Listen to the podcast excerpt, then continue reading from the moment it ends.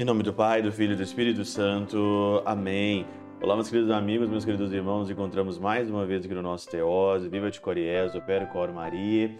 Nesse dia 10 de novembro, nessa quarta-feira do nosso ano aí de 2021.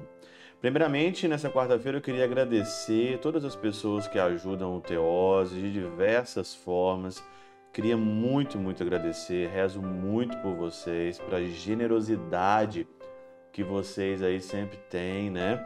Em ajudar o Teose de forma material, de forma espiritual, de apoiar, de compartilhar os nossos vídeos, né? Nas mídias sociais, de colocar nos grupos do WhatsApp, né? Queria agradecer mesmo de coração e saiba que nenhum copo de água ficará sem a sua recompensa e o Senhor vai devolver cem vezes mais aqui para vocês, aqui nessa terra e depois a vida eterna, que é o nosso destino final.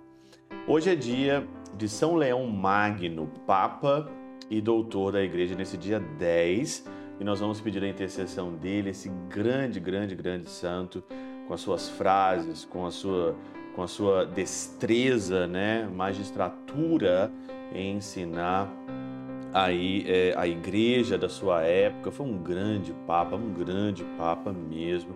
E nós vamos pedir então a intercessão dele de Leão Magno.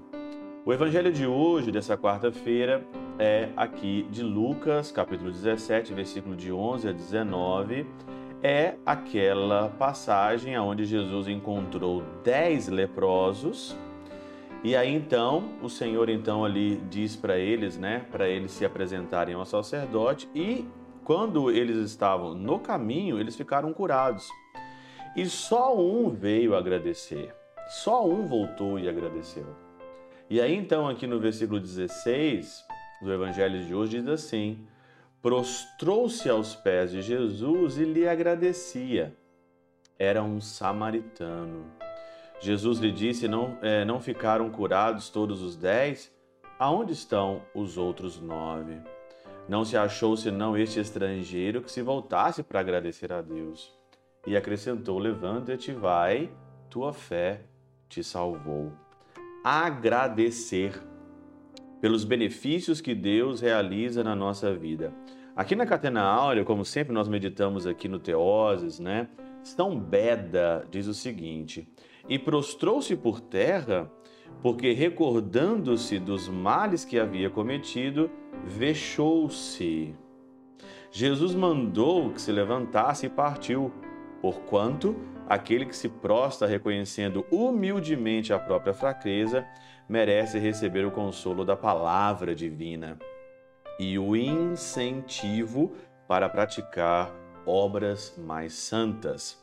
Mas se a fé salvou aquele único que deu graças, a malícia perdeu os que não cuidaram em dar glória a Deus pelos benefícios recebidos. Olha aqui. Se a fé salvou aquele que deu graças, você é uma pessoa agradecida por tudo aquilo que Deus fez por você?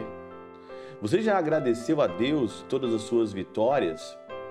Porque não só foi mérito seu, claro, você é, talvez aí você é, se esforçou, você estudou, você lutou, você batalhou, o mérito também é seu. Mas se Deus não tivesse dado a inteligência para você, será que você iria conseguir? A malícia perdeu os que não cuidaram em dar glória a Deus pelos benefícios recebidos. A malícia. Por esses fatos, dá-nos a conhecer que devemos aumentar a fé por meio da humildade, como foi explicado na parábola anterior, a humildade. É interessante porque é, é muito fácil você agradecer quando você recebe, né? E quando lhe é tirado? Você tem a capacidade de agradecer quando lhe é tirado? Você tem a capacidade de agradecer quando você não tem um êxito numa alguma situação da sua vida que você não tem o êxito que você queria ter, você tem a capacidade de agradecer ou de lamuriar?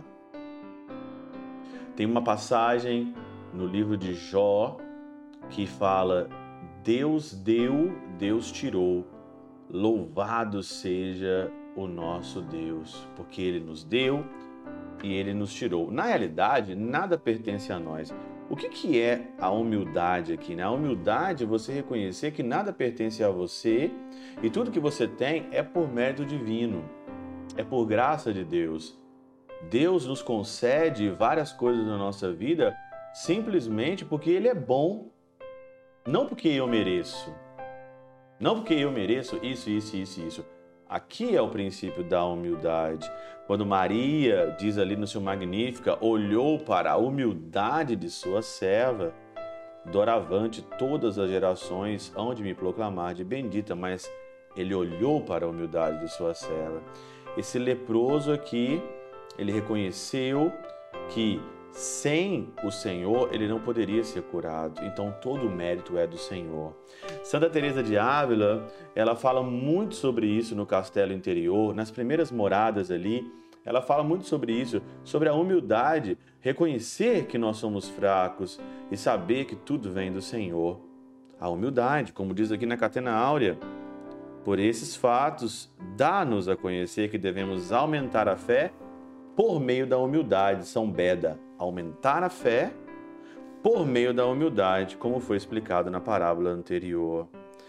E digo mais aqui, mas se a fé salvou aquele único que deu graças, a malícia perdeu os que não cuidaram em dar glória a Deus pelos benefícios recebidos.